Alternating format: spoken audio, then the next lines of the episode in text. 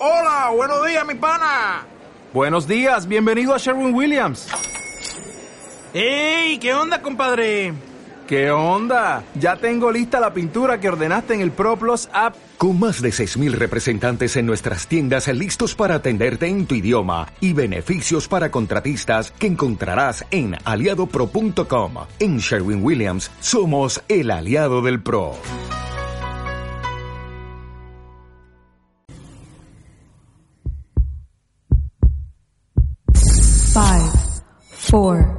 3, 2, 1. Bienvenido a Puros Cuentos. Arrancamos.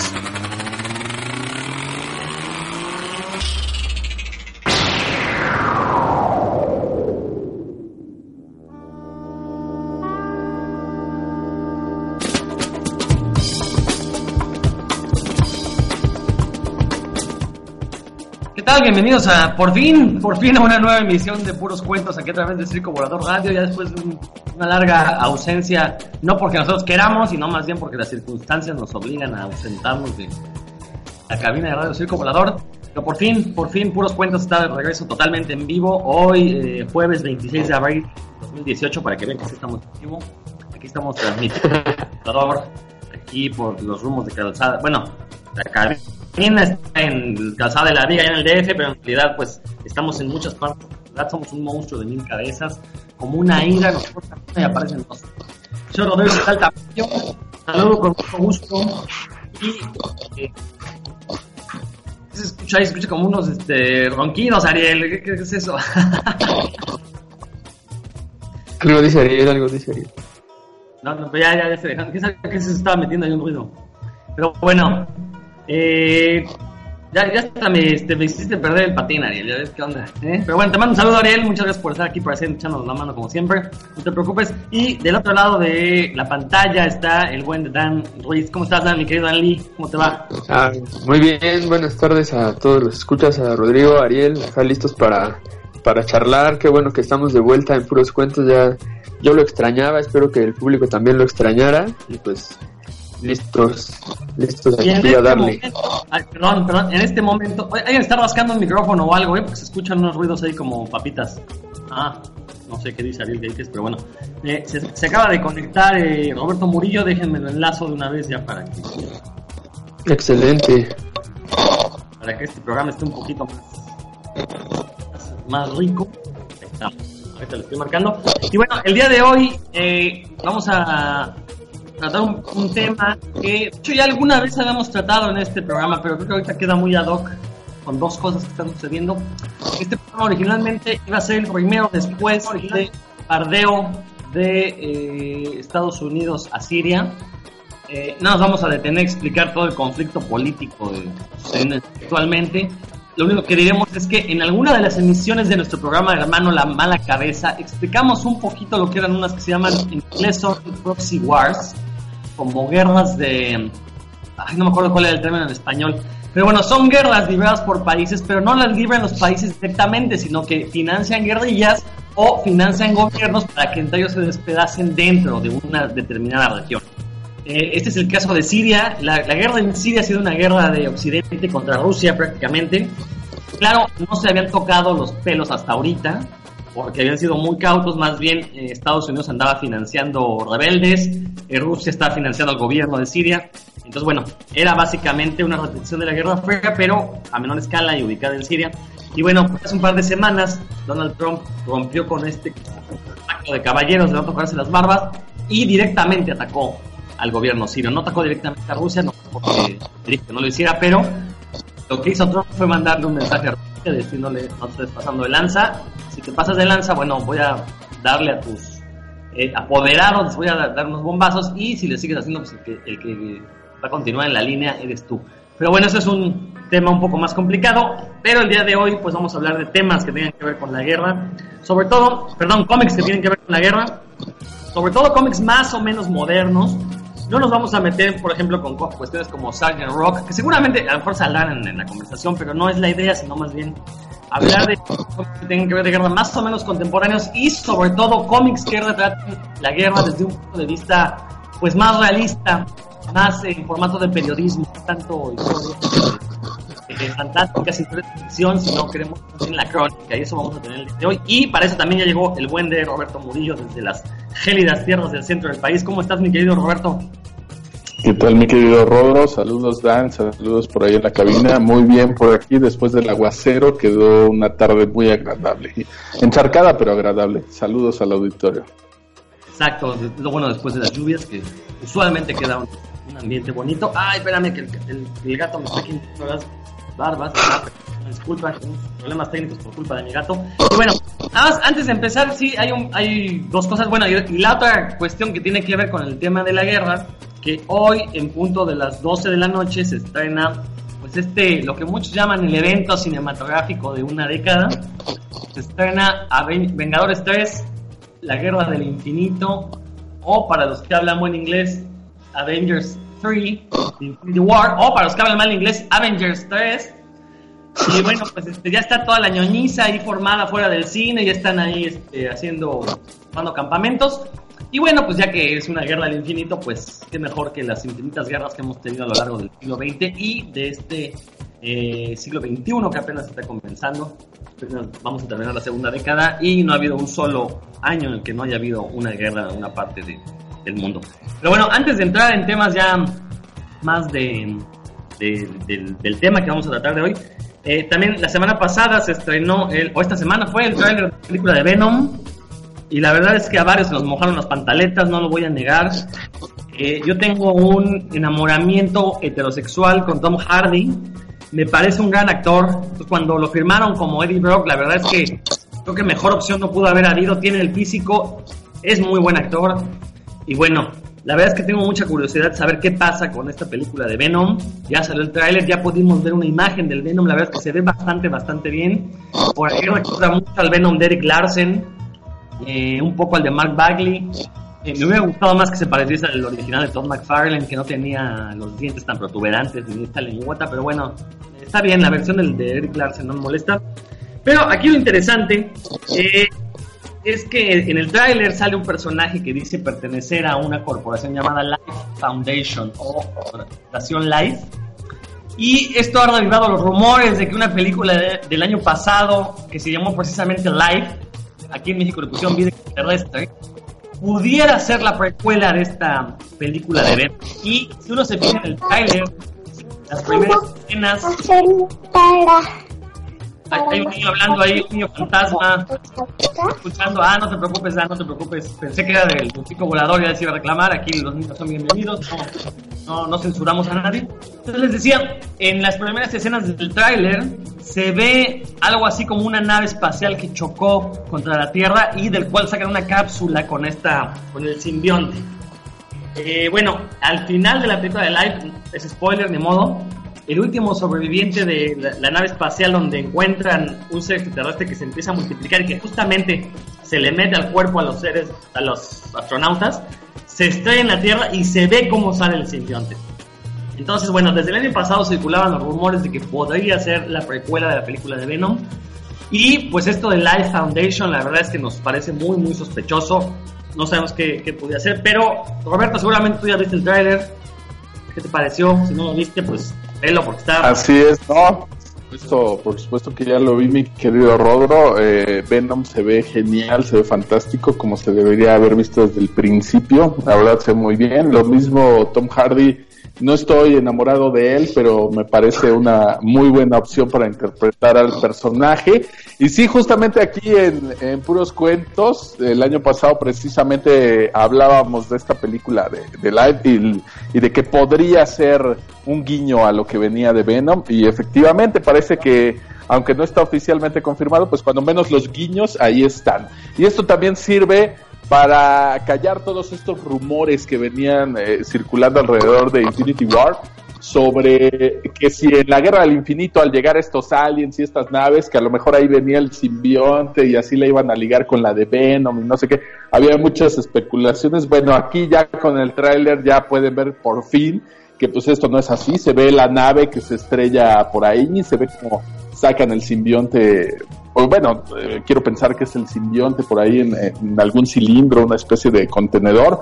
Entonces, pues vaya, todos los que pensaban que iba a estar directamente ligado a Infinity War, pues probablemente se equivocaron, ¿no? Ya después de la medianoche confirmaremos, pero pues este rumor apunta que no era nada cierto. Y el trailer se ve bastante bien.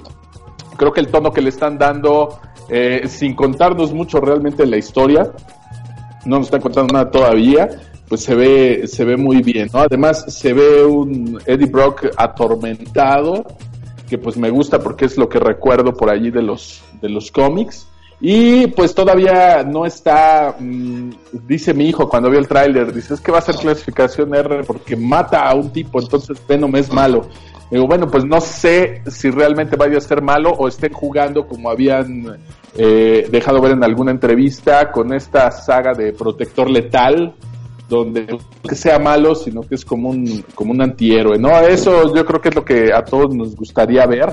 No nos gustaría ver un spin-off de un villano que es malo, malo y ya, sino nos gusta ver estas tonalidades de grises en nuestros personajes que pueden dar más juego para la historia y para un futuro en, dentro de este universo de, de Spider-Man, ¿no? Lo que sí ya están muy fuertes los rumores es que sí va a aparecer por ahí el, el cameo al menos de, de Tom Holland con Spider-Man en esta película, que al principio habían dicho que no y ahorita ya a base de estar presionando y presionando, pues ya han metido por ahí en aprietos a Tom Holland y dijo que él no puede decir nada al respecto, ¿no? Lo cual solamente pues anda avivando los ánimos de los fans, ¿no? Pues e independientemente de eso, esperemos que la película, el guion, la historia, pues esté muy bueno y ya con eso me conformo, porque el tráiler se ve bastante bien hasta ahorita, ¿no?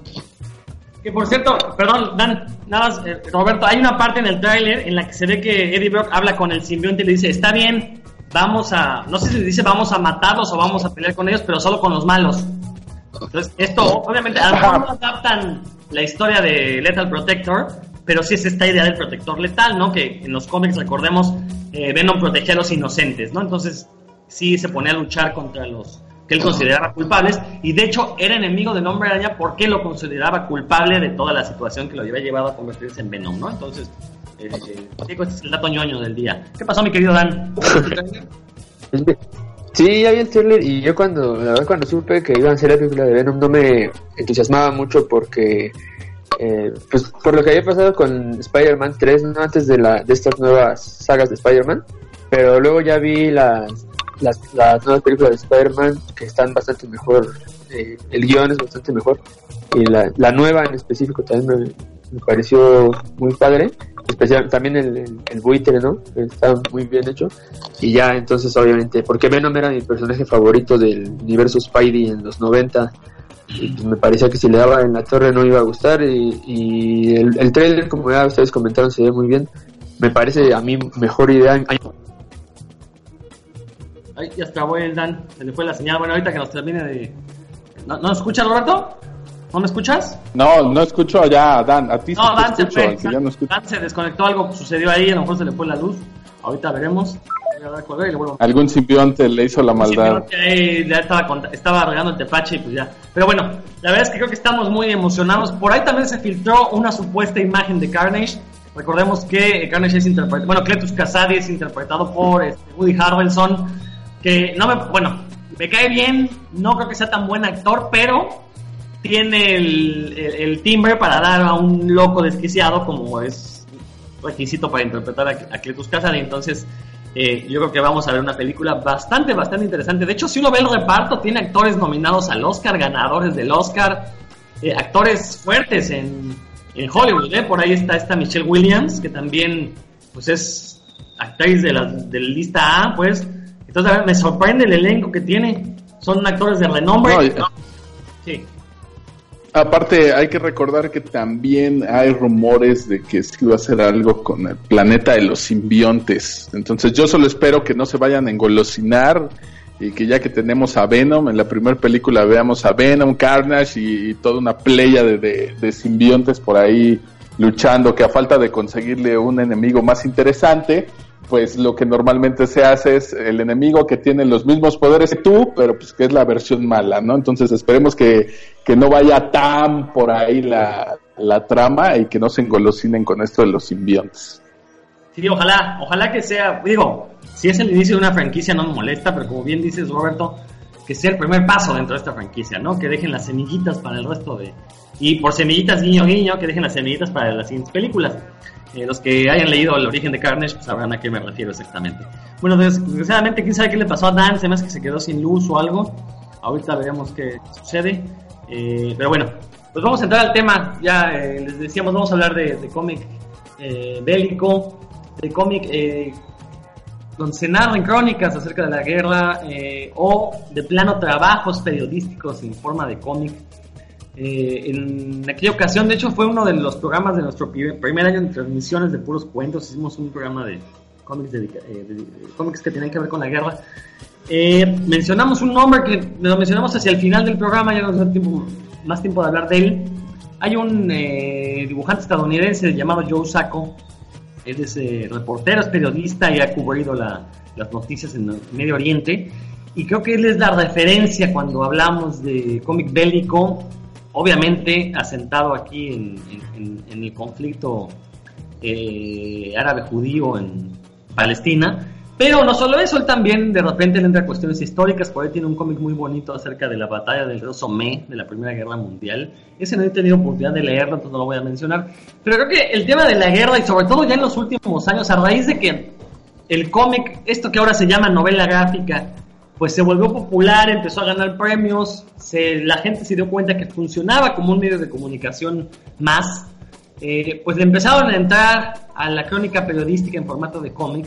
Y creo que Joe Sacco ha sido de los más afortunados porque eh, él es una persona muy, muy rigurosa. O sea, hay que reconocerle eh, a, pesar de que en sus cómics no maneja una objetividad entendida como salirse del conflicto e intentar observarlo desde fuera, de hecho no, él hace un periodismo estilo Gonzo, es decir, va y se involucra con la gente y en el cómic se dibuja a sí mismo interactuando con la gente. Pero vamos, esto también deja ver la parte humana de los conflictos, ¿no? Que es algo que normalmente cuando leemos crónicas, pues sí, sobre todo las crónicas históricas, pues nos dan fechas, nos dan datos, nos dan cuántos muertos hubo, qué tipo de armamentos utilizaron pero no vemos a la gente que no está combatiendo, a, todos estos desplazados por, que por motivos de la guerra, bueno, tienen que vivir en campamentos, eh, tienen que vivir en condiciones precarias. Creo que Joe Sacco es de las fortalezas que tiene sobre que te muestra esta parte de, de, la guerra, ¿no? Lo que no aparece en los libros de historia ahí. Y es algo muy interesante. Tú, Roberto, creo que también ya has leído Joe Sacco. ¿Qué nos puedes decir acerca de este? Eh, sí, mira, justamente la semana pasada comencé con este de, Palestina. Eh, ya lo había leído antes a Yosako, solamente que eh, pues no lo había disfrutado tanto porque lo había leído en digital, no había tenido oportunidad de adquirir ningún cómic impreso suyo, era una de las grandes omisiones que tenía por allí mi librero. Sin embargo, por ahí en una librería me lo topé y dije, pues este se va conmigo, el de Palestina. Y la verdad, bueno, sí hay, eh, híjole, mucho que rascarle. Yo creo que me podría aventar todo un programa nada más hablando de, Palestina y de la narrativa visual que tiene por ahí Saco. Como bien decías, eh, yo creo que eh, mucho de esto se debe en parte a que él viene de ser periodista. O sea, él era ya periodista antes de decidir hacer los cómics. Y aquí lo que me gustó es que estábamos viendo prácticamente el nacimiento de este género. No estoy diciendo que sea el primero el que lo trató de abordar así, pero al menos sí en, eh, en un formato de esta manera. ¿no? Vamos a recordar que este de Palestina fue como su primer cómic eh, reporteando sobre una guerra y no estaba pensado, como dice ahorita Rodro, como una novela gráfica, como ahora yo todos lo piensan como novela gráfica, ¿no? Antes eh, lo que él hizo pues fue hacerlo por entregas, hizo pues distintos tomitos, distintas entregas, hizo nueve, fueron nueve entregas, pero eh, aquí en los extras pues está mencionando, realmente él no sabía eh, en qué se iba a convertir esto, y sí se nota, el, principio es eh, repentino, no nos da un contexto, no nos da una explicación ni nada, sino que el cómic comienza, pum, ahí estoy, esto es lo que empezó a pasar y me topé con esto, y, de repente creo que es un inicio, pues sí, un poco sorpresivo para quien no está acostumbrado a leer este tipo de historias, ¿no? En los comentarios que aquí hace él, también menciona, y creo que sí se nota mucho a lo largo de este cómic, que él no tenía idea a dónde iba la historia, ¿no? No planeaba como un guion. Y con guion me estoy refiriendo a una manera de armar la historia. Lo que hace un editor con los trocitos de un documental cuando lo está armando. El editor lo que hace es tomar todas las piezas que alguien grabó y dice, ah, lo voy a editar de esta manera para que tenga una secuencia o voy a contar la historia desde este punto de vista, ¿no? Esto es lo que aquí Joe Sacco nos dice que no tenía, ¿no? La idea de este guion. Eh, con el guion, repito, no me estoy refiriendo a que él se haya inventado una historia que quisiera contar a través de, de unos dibujos que él hizo, sino que más bien nunca se puso a pensar que todo lo que estaba recopilando en su libreta y lo que después estaba dibujando se podría haber convertido como tal en un tomo, en una historia que pudiera tener un inicio, un desarrollo, un final, una historia redonda, ¿no? Él simplemente lo que trataba de hacer, como ya mencionabas tú, pues era una crónica no nada más escrita, sino también visual, ¿no? Y aquí también nos platica un poco de algunas páginas que él desechó, algunas que me parecen muy, muy buenas, que sin embargo eh, tenían composiciones un poco más intrincadas, por decirlo de alguna manera. Él quería dar a entender ahí, tal vez en alguna de estas páginas, déjenme ver si les puedo mostrar para, para quienes nos están siguiendo por la transmisión en vivo, solamente son Dani Rodro. Les voy a mostrar algunas de estas páginas. Y por allá, bueno, pues ya les subiremos algunas en el Twitter. Pero bueno, precisamente en este tenor periodístico que tiene él, él decide eliminar páginas como esta, donde de repente él estaba mostrando la desesperación, estaba mostrando los gritos de una víctima, porque de repente se le hace que mostrarlo de esta forma, con muchos cuadritos, eh, enfatizando la boca, los dientes, los gritos y repetidos a lo largo de una página, se le hacía ya como un poco salirse de la realidad y aunque se ve muy padre la página, él decide estar un poco más apegado a la realidad, que sería como lo estaría viendo alguien que estuviera presenciando en este momento. Entonces decide rehacer la página y la que rehace obviamente no es tan espectacular como la que vimos de muchos cuadritos, pero pues sí ya es algo más apegado a la realidad y eso creo que se lo debemos pues a su formación como eh, como periodista, ¿no? Y aquí lo vamos viendo a lo largo de toda su narrativa. Los dibujos evolucionaron. Él dice que cuando saca el primer volumen de Palestina, eh, él está plasmando por ahí unos tenderos que lo están como atosigando mucho, ¿no? Que le den la mano, que le compren, que saluden, etcétera, etcétera. Y él de repente se siente tan abrumado que la imagen que se lleva de estos tenderos pues es precisamente de alguien así, ¿no? Alguien molesto, alguien que lo está perturbando de alguna manera. Entonces él sin darse cuenta los plasma con algunos rasgos un poco deformes en sus dibujos y cuando los, eh, la gente a quien él estaba retratando en dibujo llega a ver estos dibujos se sintieron incluso hasta ofendidos. Y es ahí donde él se da cuenta que esta parte de la gráfica tiene que ser un poco más apegada a la realidad y no mostrar específicamente una visión de lo que él se está imaginando,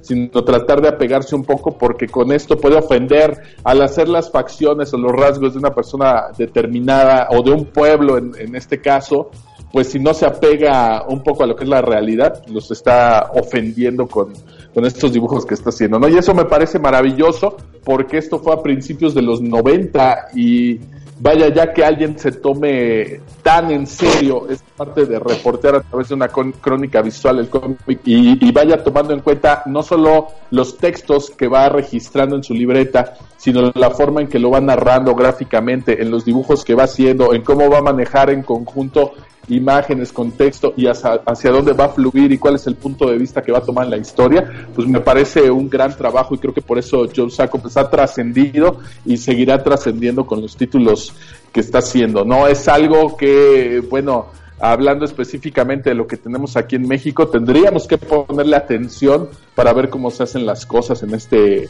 en este sentido, ¿no? Ya más adelante probablemente podremos platicar un poquito de esto, ¿no? Y aquí lo que me parece muy interesante es que nos va dando eh, este punto de vista que nos hace falta y que no nos dan las noticias, como decía Rodro, de conocer esta parte del conflicto, ¿no? De repente sabemos que los árabes tienen conflicto con los judíos. Bueno, ¿y por qué tienen estos judíos israelíes un conflicto con los eh, palestinos árabes. ¿Y ¿Dónde surge este conflicto? Dicen, ah, bueno, pues están en quieren ocupar la misma tierra porque para ambos es su tierra prometida. Pues uno desde afuera pensaría, pues que se lo dividan y queda resuelto el conflicto. Sin embargo, aquí nos va planteando cómo es que surge el conflicto, incluso surge por países externos, como ya lo mencionaba Rodro. Años antes a Inglaterra se le ocurre decirle a, a los, a los israelitas, a los judíos, no, pues ustedes pueden regresar a su tierra y se pueden establecer aquí, ¿no? Pero jamás les preguntaron a los árabes si estaban de acuerdo en que ellos regresaran a ocupar esas tierras. De repente las leyes cambian tanto que ahora quienes están en desventaja pues son los palestinos, ¿no?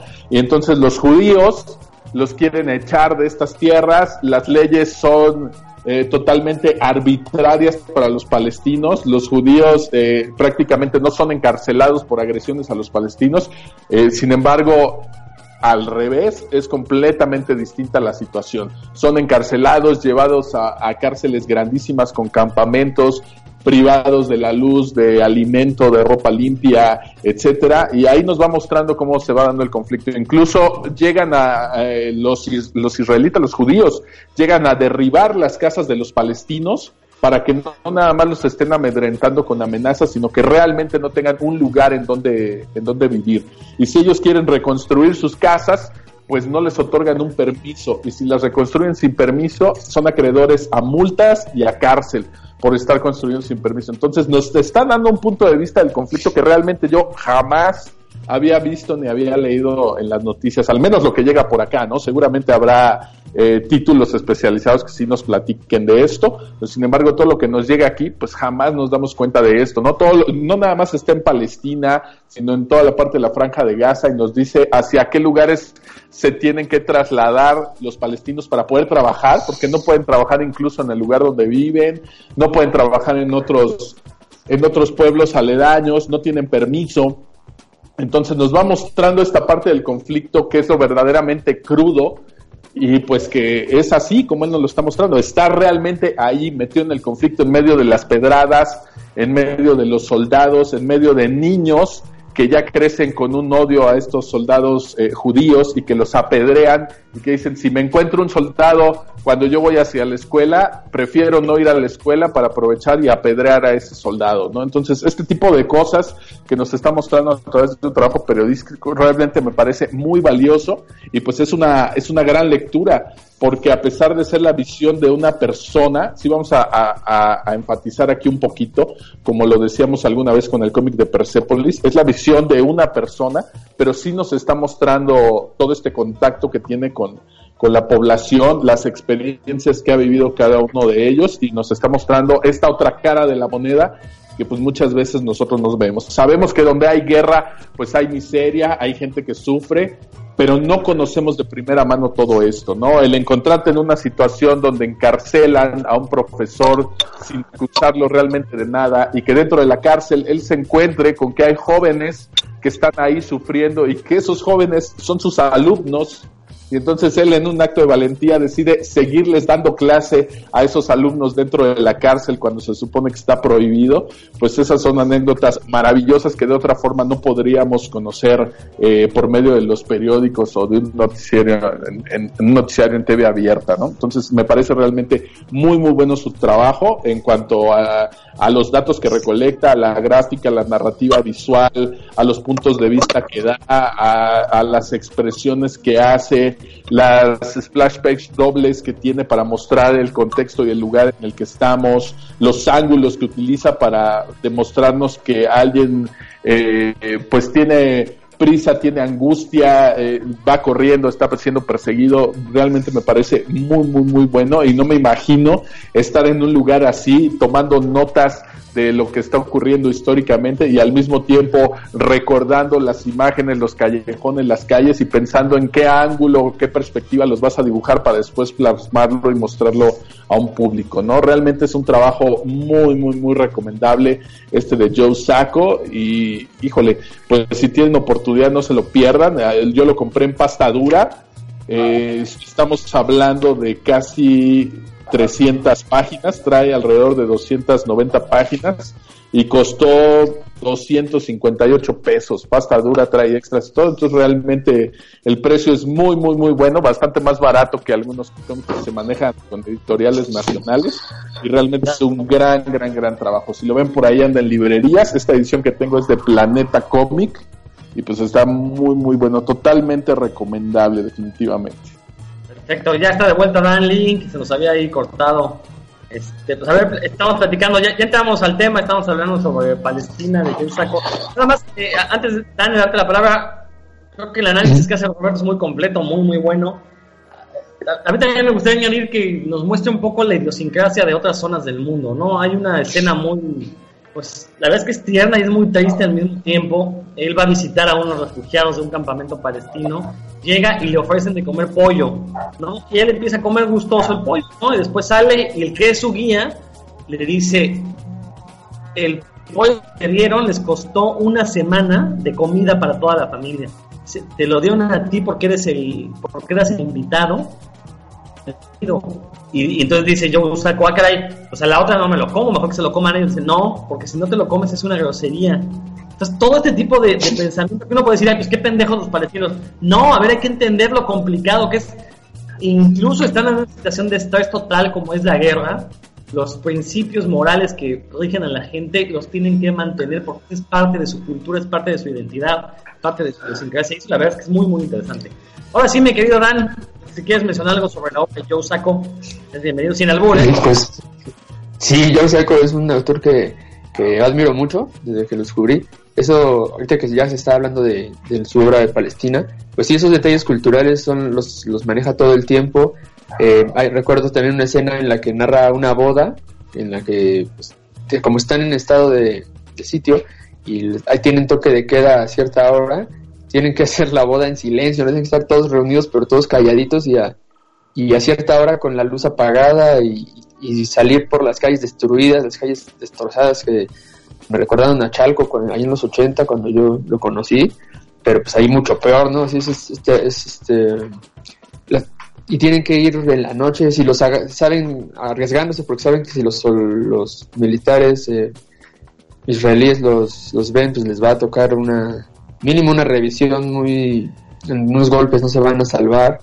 Eh, y bueno, es, en Palestina es una obra devastadora y muy triste, ¿no? Saber que la forma en la que tienen que vivir y siguen viviendo aún después de estos años, porque esa se publicó en el 93 y sigue, el, sigue la gente así, es, es, lo, más triste, creo, ¿no? Eh, también otra de sus obras referentes a la guerra es, eh, en inglés es Seif Area Gorashda, es el, ¿cómo le, creo que es Goraz de áreas, área segura, área, o área salvo, que es este, uno de los que más a mí me impactó también. Hizo un, su investigación fue muy similar a la de que hizo en Palestina. Entró cuando les dieron oportunidad a la, por medio de las Naciones Unidas a los periodistas de entrar y pues se entrevistó con gente que había estado en, en Gorazda.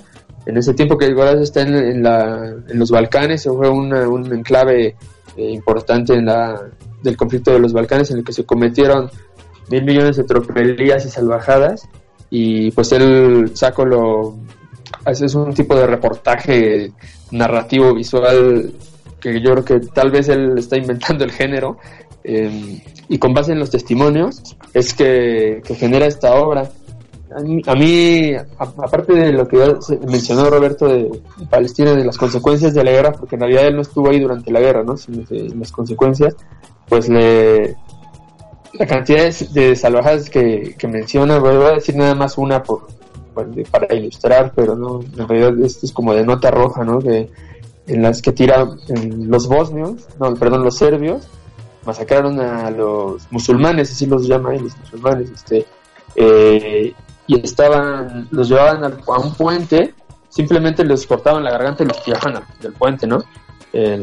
al, río, por decenas, por centenas. Eh, y pues bueno, ¿ustedes leyeron Gorazda? No, yo no lo he leído todavía. Ah, pues sí está. Este, debo ausentarme por un minuto, pero vuelvo. Pero qué bueno que están dentro del tema de, la guerra de Bosnia-Herzegovina, eh, perdón, de los Balcanes. Eh, recordemos esta guerra que se dio en los años 90, que la verdad es que es recordada como una de las más sangrientas y sobre todo una de las guerras más sucias en el sentido de que se cometieron crímenes de guerra por todos lados. Vamos, no se respetó ningún derecho humano. Y la verdad es que, digo, a mí me tocó vivirla en mi adolescencia tardía, mi adultez temprana. Eh, y pues en las noticias sí sabíamos que había una guerra en, unos países que habían pertenecido al bloque comunista pero no, no creo que no, uno no, las noticias no dimensionaban realmente lo que estaba sucediendo. Insisto, hubo ahí pues un, este, un genocidio, como ahorita menciona Dan, eh, los serbios intentaron exterminar a las minorías musulmanas, en este caso eran los bosnios. Eh, y recordemos que este tipo de eliminaciones no nada más es llegar y matar, sino es humillar a la otra, a la contraparte, ¿no? Entonces, eh, a través de estos cómics, porque surgieron varios cómics de la guerra de los Balcanes, este que menciona de Seifa de de, de Joe Sacco es uno, el mismo Joe Sacco tiene otro que se llama The Fixer, que ya es de inicios de los 2000 eh, los Fixers eran estas personas que vendían sus historias a los reporteros, eh, pues obviamente para tener dinero para sobrevivir, pues tenían historias muy tristes, ¿no? Obviamente vender la historia no nada más es contarle una historia, sino darles las pruebas de, que lo que decían era verdad, fotografías o documentos, ¿no?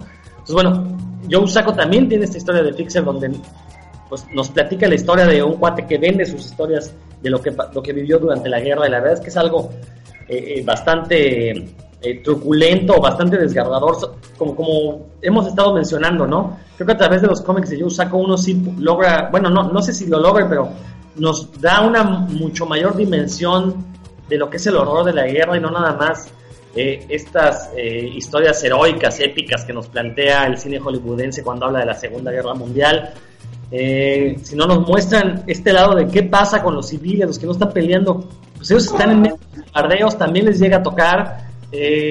ahorita voy a mencionar justo un, un cómic de Joe Kubert que se llama Facts from Sarajevo, from Sarajevo, también de esta misma guerra, que también, de, verdad, uno se siente atrapado dentro de la guerra a través de las páginas. Eh, hay, momentos en que uno piensa, no, ya no lo voy a leer porque la verdad se siente uno tan abrumado de cómo es posible que, sucedan este tipo de cosas, ¿no? Sobre todo ahorita que la tecnología en teoría nos permitiría facilitar la comunicación, facilitar el diálogo, pues no, más bien la tecnología lo que ha facilitado es crear más y mejores armas de, de destrucción. Dan, no sé si quieres comentar algo más.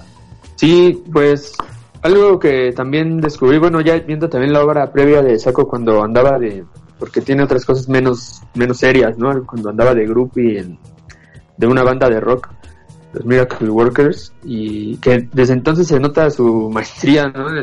En, la, algo que, que, a mí me impresiona es cómo compone las páginas, la forma en la que, en la que va guiando la lectura, eh, o sea, la lectura y la vista del, lector a lo largo de la página creo que o sea decide perfectamente por dónde quiere que, vaya uno y también el, el detalle ¿no? o sea, de verdad se siente la pues la desolación cuando las páginas son de la gente cansada que lleva tienen que hacer para ir a conseguir comida tienen que caminar un día entero cargando bultos de 30 kilos y están todos tirados en el bosque pues, extenuados y en realidad lo transmite muy bien, utiliza simplemente blanco y negro, ah, simplemente jaja, ¿no? En realidad utiliza blanco y negro de, de una forma que, pues, no sé eh, cómo decirlo con otra palabra, pero que transmite muy, muy bien. Las áreas de desastre son para llorar, como lo acabas de decir, o sea, ya el momento en que uno pues es, se, se abruma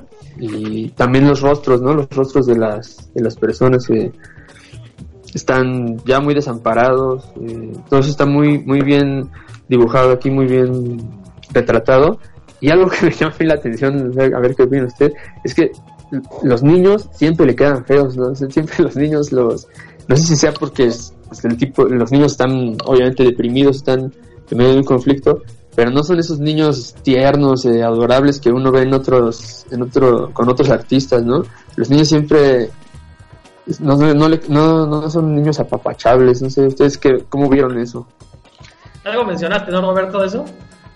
Pues mira, es que, vaya, para hacer un análisis aquí nos podríamos ir a la semiótica y hasta podríamos decir que lo podría usar como un recurso de simbolismo precisamente como a lo que ya aludías, ¿no? Al estar en medio de este conflicto, pues él puede usar eh, los rostros, los niños, un anciano, el, un muro, unos ladrillos caídos, todo eso puede ser eh, parte de su simbolismo. Ahí más bien tendríamos que preguntárselo probablemente directamente a él, pero yo creo que esa es la parte bonita donde no es necesario y queda como a interpretación del, lector, ¿no? El no darnos todo que es lo que normalmente se hace en, literatura. No nos, eh, el autor no tiene por qué contarnos absolutamente todo, ¿no? Queda en nuestra mente interpretar ciertas cosas y creo que eso es lo padre de aquí, ¿no? Tú puedes ver a los niños y puedes decirle que quedaron feos y a lo mejor también puedes decir, no, pues los está usando como un simbolismo para representar cuál es el sentir de esta, de esta niñez con respecto al, conflicto o a lo que se está viviendo, ¿no? Yo creo que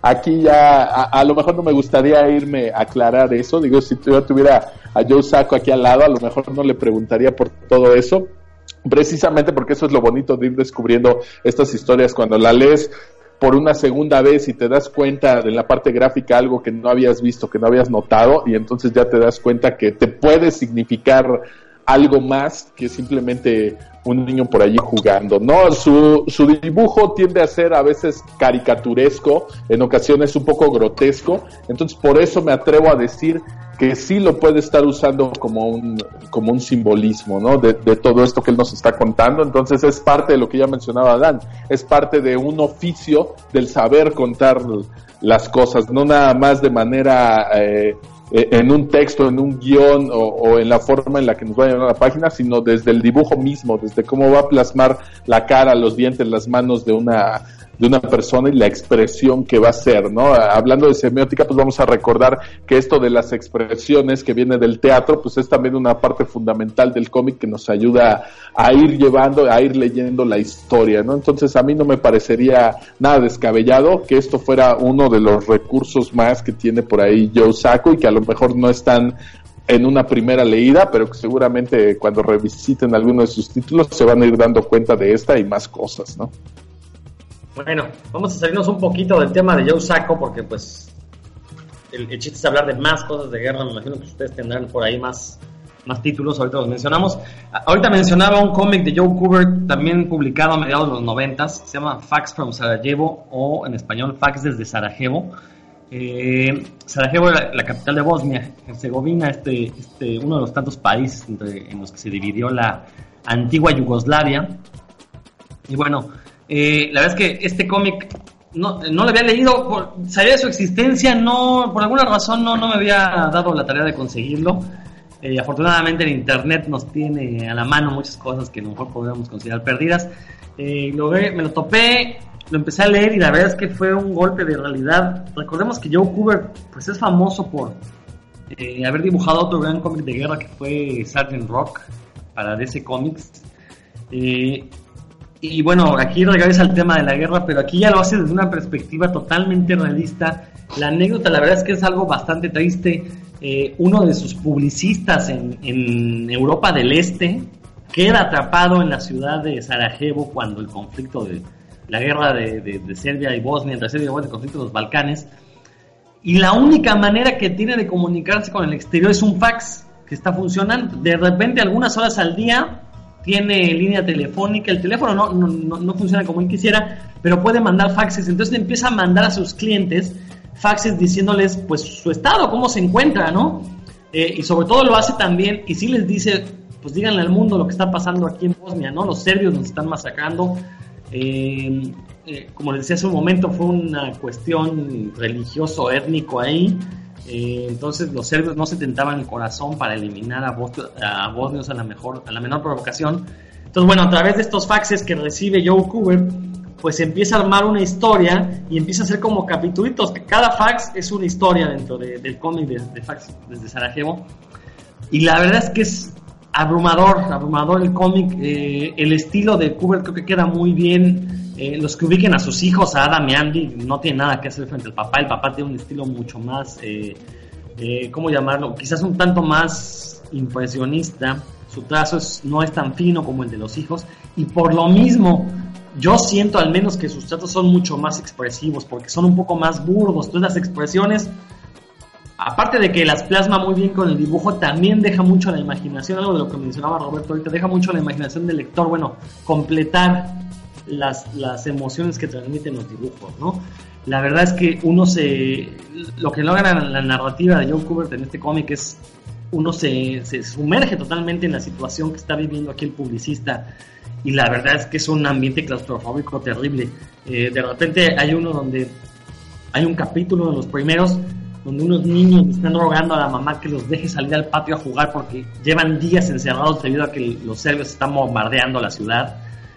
Y la mamá dice, bueno, ok, ya van varios días que no han lanzado bombas, salgan a jugar una hora y no más. Salen los niños y con tan mala suerte que es cuando caen las bombas, ¿no? Y pues tienen que llevarlos al hospital. La verdad es que es desgarrador, sobre todo para aquellos que tengan hijos. Leer estas páginas es así de, o sea, pues ¿qué haces? No, ni modo de dejar a los niños, ellos tienen que jugar, no, ni modo de dejarlos encerrados todo el tiempo. Y la verdad es que es, es brutal lo, que hizo Joe Kubert aquí. Y, e insisto, no son las crónicas que le envió su publicista a manera de faxes y él lo único que hizo fue ponerles dibujos, si acaso imaginar cómo eran los escenarios, todo eso, a pesar de que sí contó con material fotográfico que le pasó el, el, contacto pues en Bosnia, pero de todas formas eh, se puso eh, imaginar cómo era la destrucción, todo este tipo de cosas, la verdad es que es brutal. Yo no sé por qué este cómic no es más conocido. Bueno, más bien sí, sí puedo intuirlo. O sea, es un cómic desgarrador, no es para todas las sensibilidades. Obviamente para la gente que únicamente lea superhéroes entrarle a un cómic tan real como Pax from Sarajevo, la verdad es que es impensable. Pero la verdad creo que es de esas grandes, grandes obras de la crónica bélica y creo que sí merecerían ser mucho más conocidos. Yo creo que por lo menos ser tan conocido como es la obra de Joe Sacco, ¿no? Este cómic de Joe Kubert eh, se publicó en los 90, estuvo por ahí varios este, años descontinuado. Hace apenas dos o tres años creo que lo volvieron a reeditar por fin. Y creo que ahora sí se está descubriendo esta obra maestra de, de Joe Kubert. Que aparte, si mal no estoy, fue, si no es que la última, fue una de sus últimas antes de morir. Entonces también este, eso le da un valor mayor a este cómic. ¿Qué pasó, mi querido Dan? Yo creo que es precisamente la, la labor que hay que resaltar hoy, ¿no? hablando de cómic de guerra, pues el conocer estos dos puntos de vista de esta, lo que experimentaron los, pues muchos de las víctimas, eh, son una lección de historia y no de, del libro de prepa, ¿no? No de, de cómo estaban las cosas, de, cómo sucedían en el caso, no he leído el de Joe Cooper que mencionas, pero la, o sea, la, pura premisa es, muy parecida a los testimonios que, que comentaba que yo saco, por ejemplo, sí me utiliza mucho de contextualización, Para que el lector sepa de, lo, en, qué se está llevando, en dónde está llevando a cabo el conflicto, en qué momento está, eh, y sepa cuando se llega al final, eh, pues, si, se, si hubo paz, y no hubo paz y demás. En, el caso de Joe lo ignoro, pero estoy viendo imágenes del cuento. Sí, el, bueno, sí, ya, ya la calidad artística de, de pues no, no está en discusión eh, pues, dan muchas ganas de ir a, conocer ese testimonio de, pues, algo parecido, ¿no? De lo que estábamos hablando.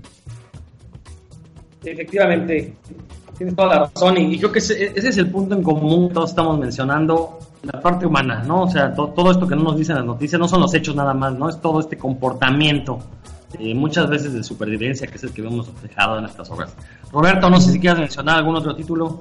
Eh, bueno, nada más enfatizar, este no lo he leído, el que mencionas, ya está ahorita por aquí en mi lista para conseguirse, pero sí nos va marcando ese gran abismo de lo que eran los cómics de guerra hace 30 años, 40 años, y de lo que podemos ver ya de los noventas para acá, ¿no? Hace 30, 40 años pues eran los típicos de guerrita, hasta de propaganda, donde surgió el Capitán América, donde eran los buenos contra los malos y obviamente quien editaba el cómic pues eran los buenos o te decían quiénes eran los buenos y pues tú comprabas tus soldaditos de plástico y luchaban los buenos contra los malos. Entonces creo que eh, pues un gran mérito que tienen estos trabajos es que precisamente son a manera de un documental, pues una historia real que te está acercando un poco a lo que es, un poco digo, porque pues es la visión de, una persona y hay involucrados miles, te está involucrando un poco en este conflicto y pues te deja ver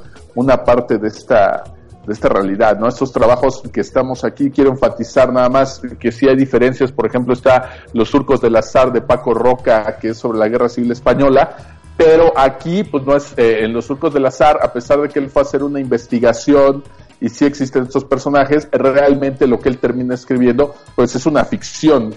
Él termina inventando la historia, tiene un final eh, muy muy bueno, pero que seguramente también es ficción. La diferencia con los que estamos comentando ahorita, pues es que es una rebanada de, de, la realidad, ¿no? Y está, alguien podría decir, pues es que está sesgado por la visión del autor, claro, pero pues está tratando de, mostrarte la crónica tal como él la vivió, tal como él la vio, y, y, pues pasártela para que tú experimentes algo de eso, y creo que eso es un gran, gran, gran mérito, ¿no? Y yo esperaría que este tipo de, cómics pues se difundieran más. Aquí en el, en el país pues tenemos algunos cómics eh, periodísticos que si bien no han tenido tampoco tanta difusión, pues ahí van, ahí van, ¿no? Como las fotos, las fosas de Tetelcingo o lo que está haciendo Augusto Mora también, y pues yo creo que por ahí se está marcando un camino al que muchos deberían voltear, ¿no? Porque muchos quieren hacer documental y el documental en video pues también a veces es, es un poco caro eh, trasladar equipos hacia ese lugar y sobre todo si hay un conflicto, una guerrilla o lo que sea,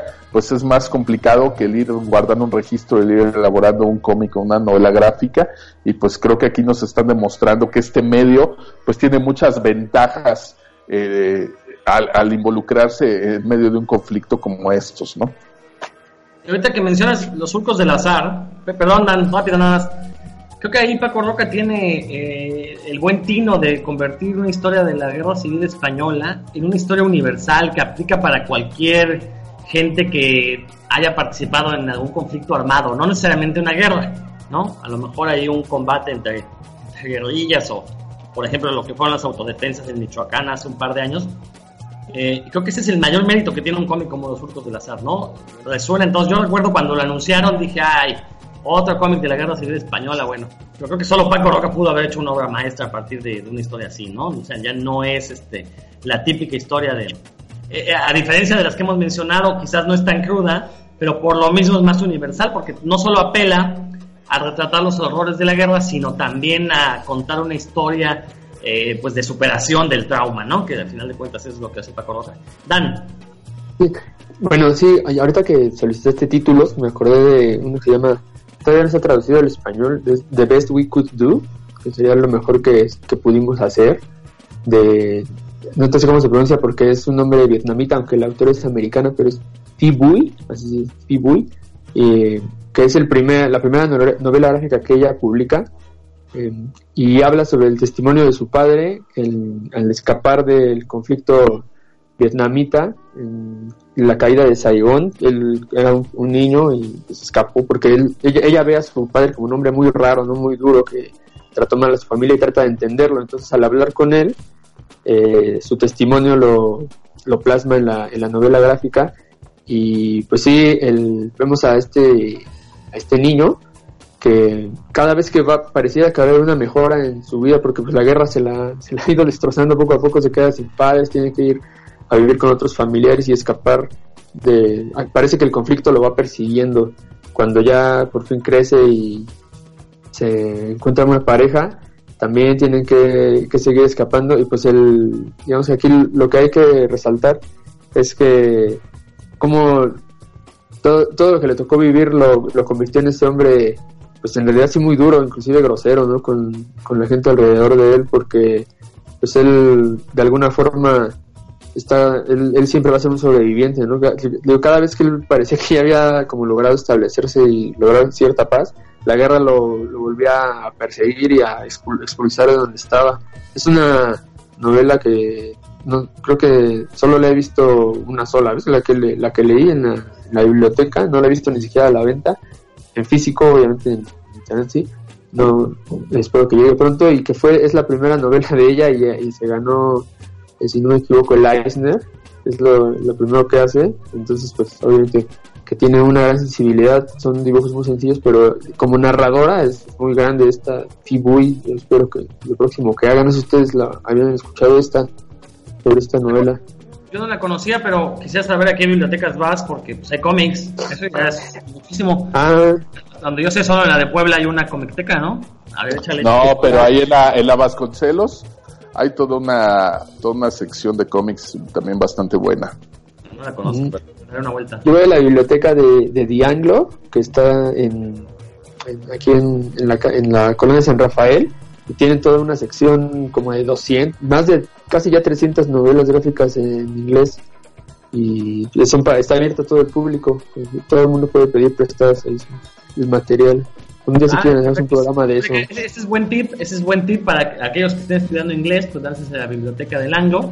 Hay cómics, pues si nos están escuchando, pues aprovechen, ¿no? Ahí me imagino que en internet podrán encontrar las, la dirección exacta. Pero, pero- Antonio Castro 127. Ah, ahí ya se las dio el, el buen Dan. Pero es muy interesante este cómic que mencionó, la verdad no lo conozco, pero me voy a dar la tarea de buscarlo porque sobre todo si es hecho por una mujer me interesa mucho. Ujú. Porque, como ya hemos mencionado en este programa, los cómics hechos por mujeres tienen una sensibilidad muy muy diferente a aquellos hechos por hombres, pues es muy interesante ver el punto de vista femenino. Roberto, no sé si quieres añadir algo. No, pues nos quedan escasos tres minutos como para aventarnos otro, otro título. Digo, a lo mejor eh, recomendaciones obvias para los que nos escuchan y quieren entrarle en esto, pues uno como Mouse, que lo pueden encontrar fácilmente, eh, de, de Art Spiegelman, donde va recopilando las memorias de su padre. Su padre era judío, le tocó estar en campos de concentración, vio cómo mataban a algunos de sus amigos frente a él y pues, nos van narrando por aquí todo esto. Y lleva como esta historia en un segundo plano de la relación de él con su papá y de ver cómo después de ser discriminado y todos los horrores que sufrió ahí por ser judío, pues como al final eh, esto repercute o no en, en la actitud que él tiene hacia los demás, ¿no? Este Mouse está plasmado con animales eh, antropomorfos, los judíos son ratones, los nazis son gatos, los polacos son cerdos, los gringos son perros y obviamente eso pues lleva la semiótica toda una carga ahí que ya podemos interpretar a través de, estos dibujos. Entonces como de las recomendaciones eh, que pueden encontrar fácilmente en, en cualquier librería, acabo de ir y está editado ahí en un solo tomo, entonces es muy muy muy sencillo de encontrar. Seguramente también en muchas bibliotecas como en la Vasconcelos pues lo pueden pedir prestado fácilmente. Exacto, mi querido Dan, otro, otro título que quieras recomendar antes de irnos. Sí, algo más comercial y edulcorado, aunque sí, de alguna vez, algunos momentos retrata horrores, es Saga, ¿no? Que en realidad sí, en una, es una guerra entre cornudos y alados, pero sí, o sea, sí, sí, se- sí hay momentos muy, muy álgidos y muy, en los que están en- muy en peligro los, los personajes y, se, y que se notan los, los efectos de la guerra en, su- en la destrucción de sus familias, en que tienen que cambiar todo su estilo de vida y, el enfrentamiento cultural entre estas dos facciones de ficción, ¿no? Que es como una space opera, pero creo que hay momentos en los que, aunque es mucho más, menos, menos serio de lo que está hablando, creo que hay momentos muy dramáticos y que sí reflejan pues, la angustia, ¿no? De, la gente enfrascada en, en un conflicto. Sí, como, como bien dices, no, o sea, no es la crudeza de las obras que mencionamos, pero vamos, a fin de cuentas también habla de un conflicto, eh, obviamente de manera simbólica, ¿no? Pero pues, se puede relacionar con cualquiera de esos conflictos. Y creo que Saga es una de las mejores opciones para entrar en el cómic comercial actuales. Eh, digo, cuando sale, ¿no? Porque por ahí creo que va por partes. De repente sale, de repente no, pero bueno. Y afortunadamente se, está, se sigue publicando en México, ¿no? Si mal no estoy. Sí, Ajá, Sí, había sí. hecho, había hecho una pausa, pero ya continuaron sus publicaciones. Y si no, ahí en la librería les están llegando por tomos y pues no están, no están caros, están más baratos que conseguirlos en eh, los individuales en español. Está, está pesada esa noticia. Bueno, pues el tiempo se nos ha terminado. Muchísimas gracias, muchachos. Dan, No, Gracias a ustedes y pues yo siempre digo que pues la guerra es un, una cosa- un tema delicado, pero pues hay que entrarle, ¿no? no el cómic es arte y a todo a todo le entra. Y pues gracias por escucharnos, saludos a todos que nos escucharon y Roberto. en cabina también. Perdón, perdón. Roberto. No, pues muchas gracias, un, un abrazo para ti, mi Rodro, para Dan, para Ariel por allá en cabina, a todo nuestro auditorio y por aquí nos escuchamos dando guerra la siguiente semana. Soy Rodrigo Vidal Tamayo. Gracias por escucharnos. Estamos aquí, si no pasa nada raro, el próximo jueves en punto de las 7 de la noche. Ojalá ya hayamos visto Infinity War. Si no, no sé de qué vamos a hablar. Ya veremos, pero bueno, ve- veremos qué sucede de aquí a- a la próxima semana. Esto fue puros cuentos, nos escuchamos.